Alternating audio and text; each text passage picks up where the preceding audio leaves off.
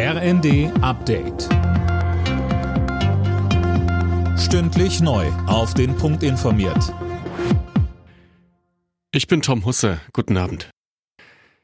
In der Ampelkoalition herrscht in Sachen Corona-Maßnahmen keine Einigkeit. Nachdem mehrere Experten gesagt haben, dass die Pandemie vorbei ist, will FDP-Justizminister Buschmann die letzten Schutzmaßnahmen wie die Maskenpflicht in Fernzügen abschaffen.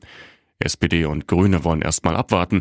SPD-Generalsekretär Kühnert sagte im ZDF, das Allermeiste, das liegt in den Händen der Länder. Das heißt, wenn Herr Buschmann jetzt appelliert zu diesem Gesetz, was er selber mitbeschlossen hat, dann appelliert er an die Länder. Ich würde sagen, wir erleben jetzt noch vier Monate Abschiedstournee des Infektionsschutzgesetzes. Und wenn es dann keine Mutationen gibt, dann wird es auch wirklich in die Phase der Eigenverantwortung übergehen müssen.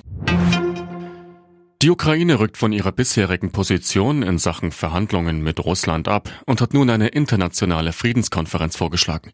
Philipp Nietzig. Das Ganze könnte im Februar bei den Vereinten Nationen in New York stattfinden, sagte der ukrainische Außenminister Kuleba. Demnach solle UN-Generalsekretär Guterres als Vermittler wirken.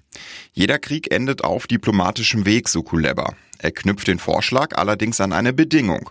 So müsse sich Russland vorher einem Kriegstribunal stellen.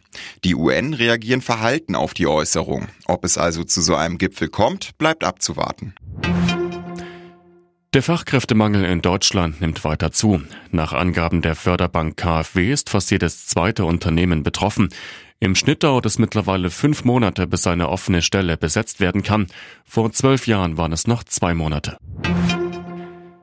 Vor der Südküste Spaniens hat die Polizei auf einem Boot 4,4 Tonnen Haschisch beschlagnahmt. Zwei Männer aus Großbritannien wurden festgenommen.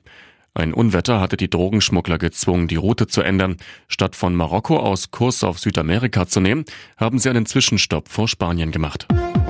Alle Nachrichten auf rnd.de